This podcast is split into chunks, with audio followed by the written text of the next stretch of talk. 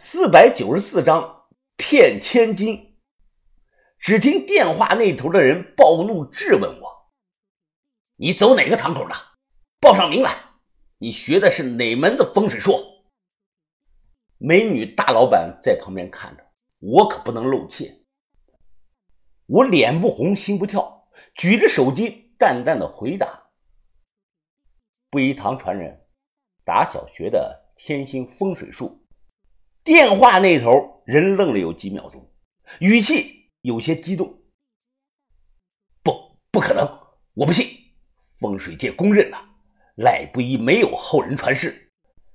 你在那儿，你在那儿给我等着，我这就赶过去，咱们当面对质。”挂了电话，这个美女秀眉紧锁：“先生真是赖不一的后人吗？怎么称呼啊？”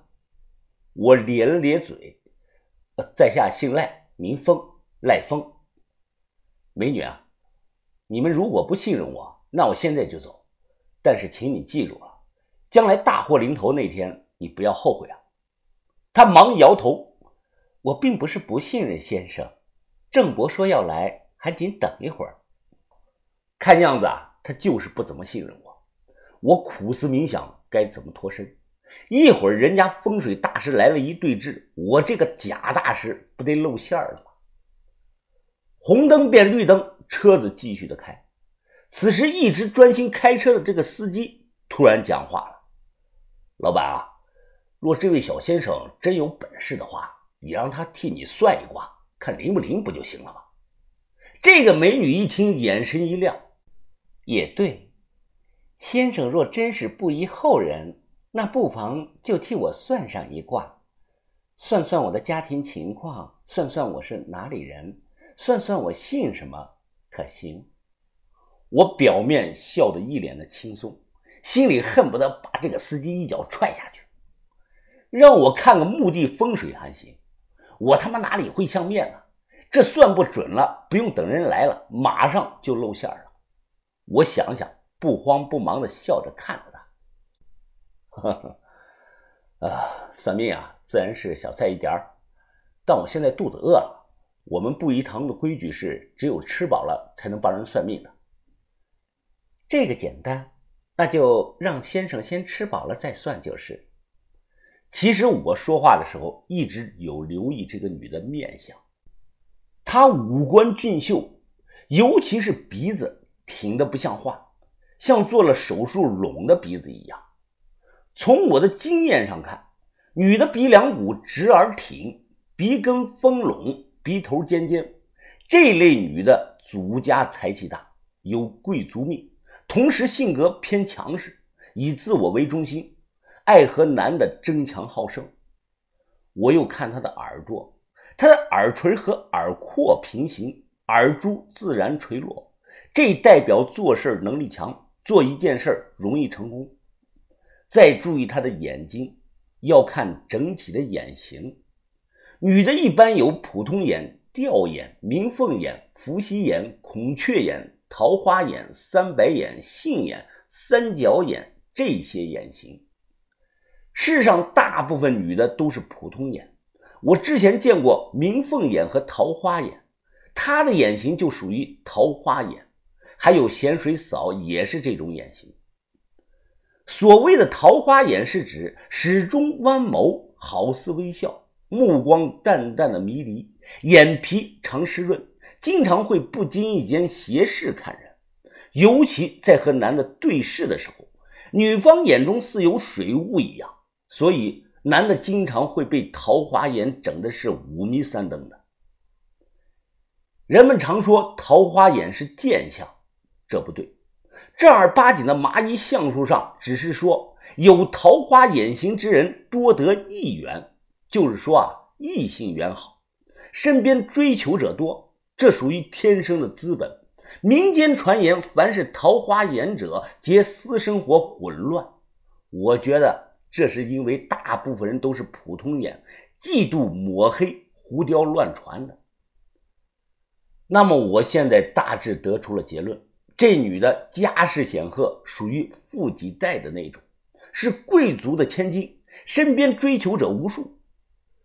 但她让我算她叫什么，她老家哪里的，这等于是相面之断，非常的难。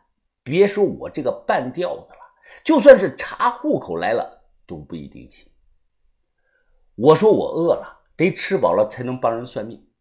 本以为对方会带着我去酒店吃饭，不料车子一路开进了一栋高档的公寓，直接去了人家家里。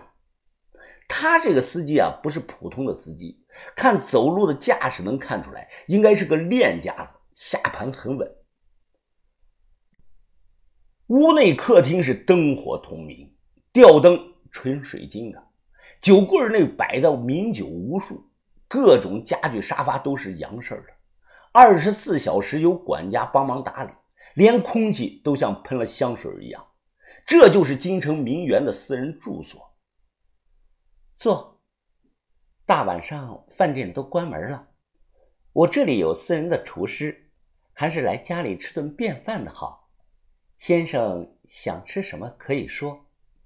我点点头。哦，别人求我办事啊，我这个人向来有个规矩。我一顿饭最少要十八个菜，并且要有好酒，要荤素搭配，要道道不重样的。他顿时笑了，哼哼，没问题的，就依先生说的规矩办。这就是有钱人的生活，家里冰箱永远备着各种的新鲜食材。我们这边聊着，那边没多久就准备了一大桌子好菜。我过来扫了一眼桌子上。只见有鸡肉、猪肉、鱼肉、大虾，各种新鲜的水果食蔬，色香味俱全，但唯独没有看到桌子上有鸭肉。端菜过来的厨师是个男的，五十多岁。我随口说了句手艺不错，这个厨师笑着说了句：“我手子笨，怎么怎么着？等下再煲点水送过来，怎么的？”我心里当即就咯噔一下，一大桌子好菜，我真是饿了。直接低头狂吃，反正不吃白不吃。他在旁边呢，没怎么吃，只是随意的夹了两筷子虾仁，吃相是十分的优雅。擦了擦嘴，我晃了晃杯中的红酒，直接一口干了。啊，我吃饱了。行了，我来帮你算命吧，看看手相。我抓着他白白的手，低头看了一分钟。先生。不是男左女右吗？我说那是瞎说的，在我这儿不好使。我这种高手看哪只都一样。我问他：“你福德深厚，想必家里祖坟修的规模很大吧？”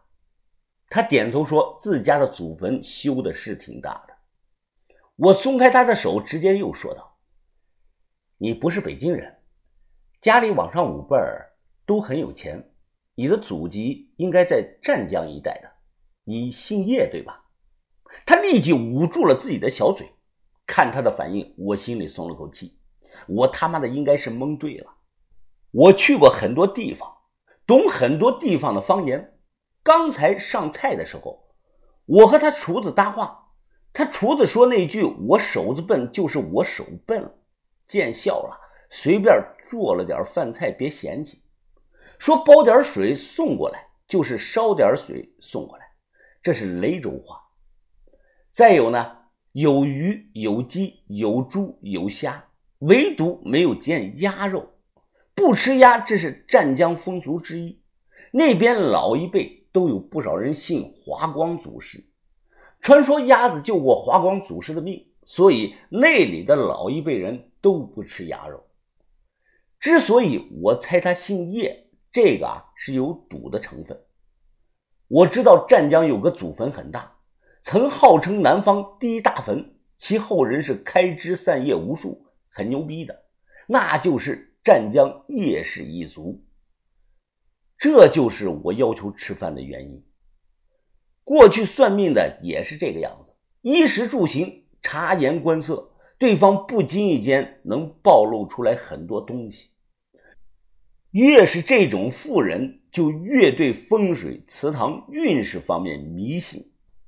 这叶千金没有广东的口音，那估计是长期在外地生活。但这种大家族对在外后代的要求是不能忘本，不能忘根，所以他的衣食住行还保持着部分的老规矩。怎么样？我算的可对啊？先生真是神了，什么都说对了。他起身看着我。北四环这块地皮是我近两年接手最重要的一个项目，不容半点有失。不瞒先生，那个生水聚财大阵之前，我身边有人提议用童男童女来做，据说效果比用灵长类的猴子强十倍不止，但我没有同意，毕竟那样太残忍了。我有注意到，他讲的是残忍，而不是犯法。我一听，皱眉摇头。幸亏叶小姐你没有用童男童女，那样太伤天害理了。最高级的风水术是不动土木。你这里有商场的草图吧？有一些，我这就给先生拿。我看了半天桌子上这个结构图，那里一点都看不懂，但我还是要装作认真的样子看。这里是什么？我好奇的问他。他看了一眼。这里是电梯，未来计划要建五层，这里是三层的手扶电梯。我灵机一动，改了，这里的电梯要挪到这边。你看，我要来一张白纸，在纸上刷刷的画了五层楼，每层中间都简单的画了两条斜杠，这两条斜杠。就代表着手扶电梯。将来呢，你这样建，看懂了没有啊？他皱眉摇头。我把纸斜着拿，又问他看懂了没有。他凝声的说道：“调整位置，让三楼和二楼的手扶电梯上下形成三角形。对了，你看啊，这像不像一张张开的大剪刀啊？挺像的。”我有些激动地说：“这就是剪刀大阵。从风水上说，敛财很厉害的。只要这样建，将来一定发大财的。再有，你把每一层多余的出口和门都去掉，只保留消防通道，并且把这个消防通道的位置改到不起眼的角落里。”我刷刷的又画了张图，拿起来问他：“你看这个像什么？”这，这是。迷宫吧，他惊讶的回答。我马上又笑了。这是八卦迷宫大阵，你就照我这个设计，保证顾客进来后不容易找到出去的门他们只能在商场转悠，那样花钱消费的几率不就大大提高了吗？这个八卦迷宫阵是我设计的，后来貌似很多的商场都是这么搞的，比如一家商场还有剪刀电梯。我在屋里转着走了一圈，转头又看向他。这么大的地方，你还需要一件东西来镇压住气欲，青铜器最好。请先生明讲，我需要什么样的青铜器呢？你这里离鸟巢不远吧？他想了想，点点头。不远，不过鸟巢那里才建了一半，估计再有两年都不一定能建好。未雨绸缪啊，叶小姐，你要提前准备。你这个地方强行生风生水是不行的。鸟巢那个地方风水好，所以你这件青铜器不但要镇风水，还要借风借水。综上所述，你搞件商代的青铜鸟尊最合适。俗话说“小鸟归巢”嘛。就在这个时候，楼下突然传来了汽车的喇叭声。司机走过来，小声的说：“老板，郑先生过来了。”